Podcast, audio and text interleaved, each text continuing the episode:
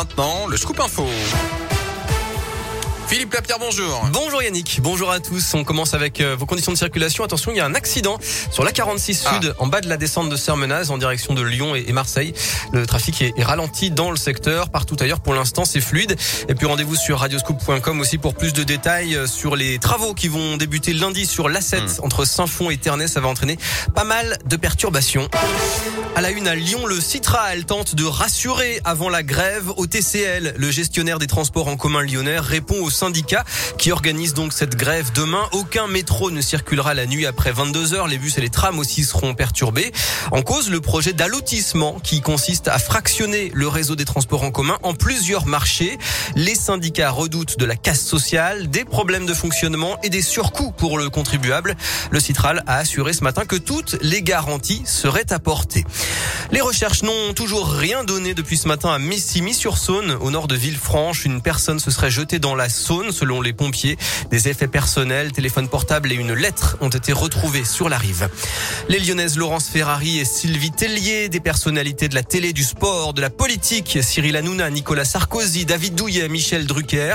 Il y a du monde ce midi à l'église Sainte-Clotilde à Paris pour les obsèques de Jean-Pierre Pernaud.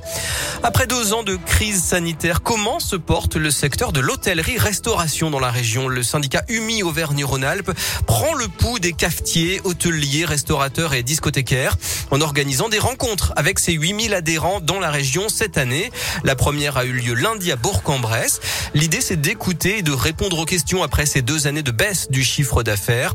État des lieux avec Alain Grégoire, le président de l'UMI dans la région. L'état des lieux, il est clair. L'hôtellerie euh, dans la région, c'est entre moins 20 et moins 40% par rapport à la même base de 2019. La restauration en moyenne sur les territoires, c'est entre moins 30 et moins 40%.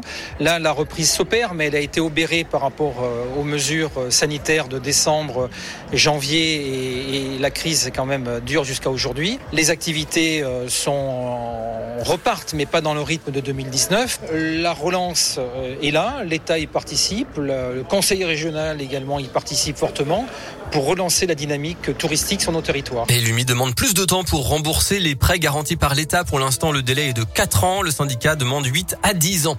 Courir pour l'Ukraine. Nouvel appel à la solidarité dimanche euh, 20 mars à l'occasion des foulées de Villeurbanne. Pour chaque euh, personne inscrite à la course, la ville remettra 5 euros à une association qui œuvre pour la cause ukrainienne. Et puis parole à la défense. L'Olympique lyonnais va devoir se montrer solide ce soir en huitième de finale aller de la Ligue Europa sur la pelouse du FC Porto. Le leader du championnat portugais a une attaque de feu. Le coup d'envoi c'est à 18h45. Match suivi à 21h par le choc Real Madrid Paris Saint-Germain en Ligue des Champions. Très bel après-midi à tous. Parfait, merci.